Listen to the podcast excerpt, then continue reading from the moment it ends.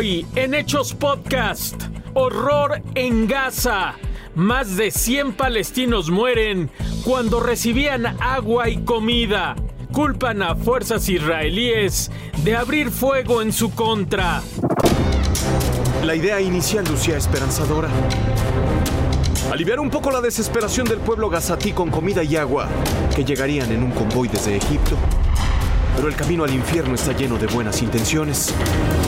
Y lo que en un principio parecía el simple arribo de ayuda humanitaria para un pueblo devastado por la guerra, terminó convertido en una masacre donde más de 100 personas perdieron la vida intentando conseguir algo que llevarse a la boca. El caos se apaga con la tormenta de balas que además provoca una estampida humana. Los camiones escapan a toda velocidad y en su huida pasan por encima de todo y todos los que les cerraban el paso. Luego el común denominador de la guerra en Medio Oriente, el intercambio de acusaciones. Los gazatíes dicen que son las fuerzas israelíes las que tienen las manos llenas de sangre. Israel dice que sus soldados solo realizaron algunos tiros de advertencia y que las víctimas son resultado del descontrol provocado por el saqueo a los camiones de ayuda humanitaria, que por si fuera poco, eran conducidos por palestinos. Las imágenes de heridos y fallecidos trasladados en carretas o arrastrados sobre los restos de algún colchón causaron indignación mundial.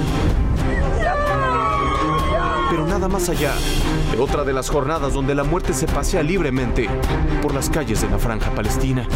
Raciel Cruz Salazar, Fuerza Informativa Azteca. Exige mamá de niña abusada que el responsable sea castigado luego de que un juez lo dejó ir. La batalla de Victoria por su hija comenzó en los juzgados de Barrientos hace dos años. La menor de entonces apenas cuatro años fue presuntamente abusada por uno de sus familiares, uno de sus tíos paternos. ¿De verdad, señoría? ¿Usted es padre? ¿Qué hubiera hecho usted si fuera su hija a los cuatro años de edad que abusan de ella? Y que todas las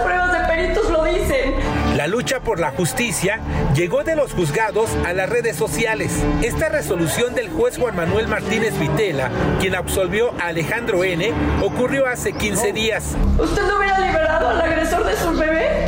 Y de las redes sociales a las calles, el clamor de Victoria tuvo eco y decenas de mujeres, en su mayoría y hombres, cerraron durante más de cinco horas una de las principales vías del Valle de México. Vamos a meter una apelación estamos en tiempo todavía y le exijo a las autoridades, al Poder Judicial y todo, que le presten suma atención a esta apelación que vamos a meter.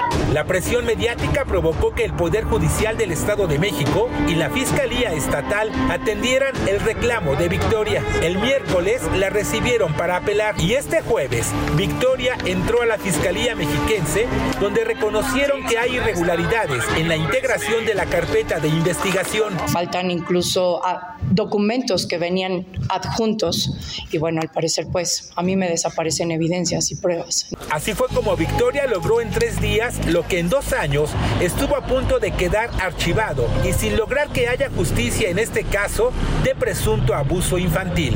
Maricruz Rivera y Daniel de Rosas, Fuerza Informativa Azteca. Sí, correcto. Finalmente capturan a la mujer que drogó a una familia y se robó a un bebé recién nacido. Burló a la policía más de un mes. La niñera que el 25 de enero robó a un recién nacido en Pachuca Hidalgo huyó al Estado de México y todo indica que de ahí nunca salió. El sábado 27 de enero hallaron al bebé dentro de una bolsa en la calle. Catearon domicilios. Le siguieron la pista a un policía de Valle de Chalco, pareja de la delincuente, pero nada. No los hallaron a pesar de que dicen hubo inteligencia policiaca. Nelly Jacqueline llegó la noche del jueves a Pachuca, donde enfrentará el proceso en su contra. Y luego de una audiencia de más de cuatro horas, pues Adrián Martínez determinó dictar como medida preventiva prisión preventiva justificada en contra de la mujer. Ella se acogió a la duplicidad del término y su situación legal se definirá el próximo martes. Aún falta detener a Omar Alexis, desertor de la Policía Municipal de Valle de Chalco, pareja y cómplice de Nelly Jacqueline. Y tampoco se ha informado por qué robaron al recién nacido y qué pretendían hacer con él. Leonardo Herrera, Fuerza Informativa Azteca. Esto fue Hechos Podcast. Gracias por su atención.